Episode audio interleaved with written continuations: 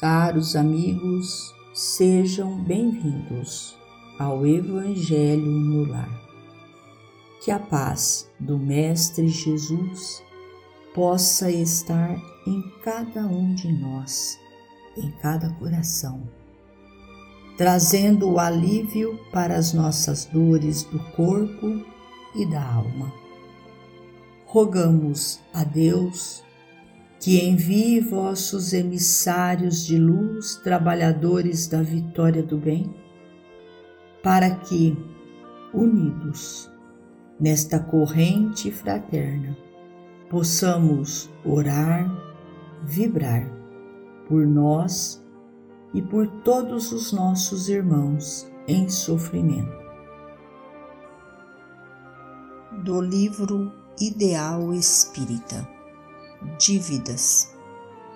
Eu sou devedor, tanto a gregos como a bárbaros, tanto a sábios como a ignorantes.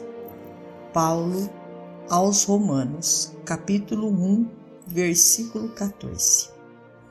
O apóstolo da gentilidade frisou claramente sua condição de legítimo devedor de todos, e essa condição é a de qualquer outro ser da comunidade humana. A criatura em si não é apenas a soma das próprias realizações, mas também o produto de débitos inumeráveis para com o grupo a que pertence. Cada um deve incalculáveis tributos às almas com quem convive. Não nos esqueçamos de que vivemos empenhados à boa vontade dos corações amigos.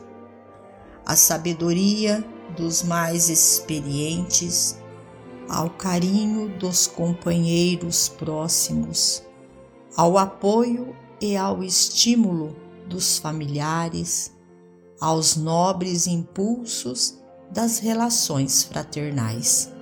Portanto, pelo reconhecimento das nossas dívidas comuns, provamos a real inconsequência do orgulho e da vaidade em qualquer coração e a impraticabilidade do isolamento em nosso passo evolutivo.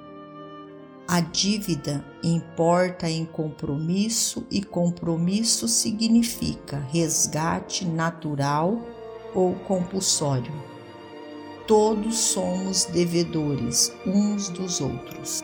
Se ainda alimentas alguma marca de superioridade egoística à frente dos semelhantes, lembra-te das dívidas numerosas que ainda não saudaste, a começar pelo próprio instrumento físico que te foi emprestado temporariamente. Emmanuel.